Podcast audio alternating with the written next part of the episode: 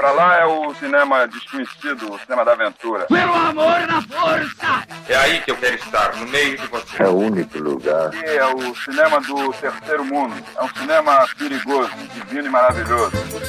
Vamos falar de cinema brasileiro!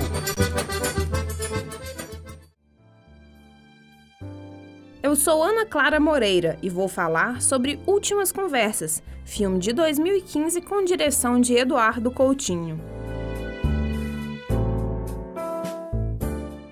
Longa é o 14º e último dirigido por Coutinho, que foi morto enquanto as filmagens ainda aconteciam. Coube a Jordana Berg e João Moreira Salles a conclusão da obra, em que adolescentes do ensino público do Rio de Janeiro contam suas experiências de vida relacionadas a diversos temas, como relacionamento familiar, bullying, racismo e religião. Eu, quando eu nasci, eu morei uma época da minha vida com a minha mãe, até os dois anos. É, e além do colégio, sempre fui parado demais, né?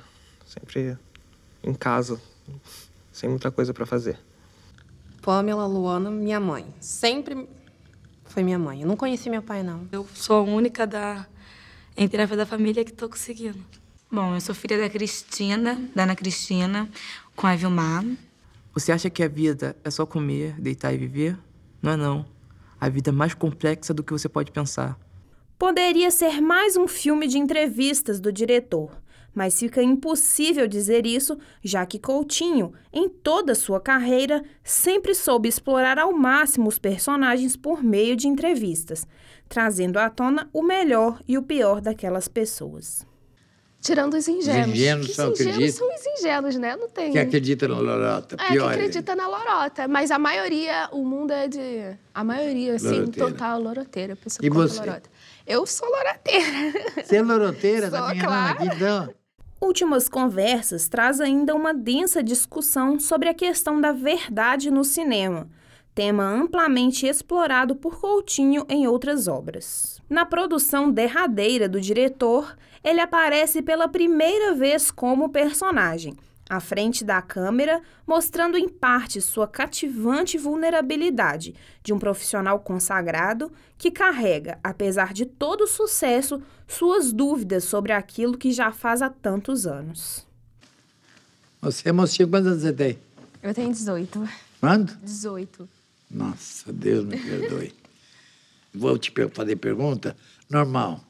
Saber tua vida. Você, você responde mentindo ou não, tanto faz. Porque verdade eu não sei se existe, mas enfim. O documentarista traz ainda uma rica reflexão sobre a vida e a morte, como que sabendo o fatídico fim que teria sua vida em meio àquelas gravações. Não, você ama e morre.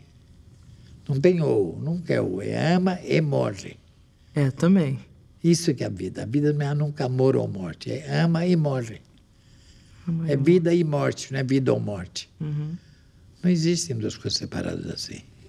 Ao fim, como que para se satisfazer, Coutinho entrevista uma pequena garota, de seis anos, que se destaca dele mesmo, já mais velho e calejado, no contraste com a pequena, doce e inocente. Como é que era o mundo que você não existia? Você imagina? Ah, não me lembro. Eu, eu, Você imagina um mundo que você não existia? eu, eu só era uma bolinha assim, pequenininha. Como bolinha, você não existia. Eu não existia, eu era uma bolinha. De nada. Ah, quer dizer que antes de você nascer, eu, você, todos nós somos antes de uma bolinha. Não, você já, é- você já existia. Não, tá legal. Mas há mil anos eu não existia. Quem não existia? Começa é uma bolinha só? É. Quer dizer que coisa é uma tese extraordinária. Quer dizer que a espera que antes de nascer a gente tinha uma bolinha.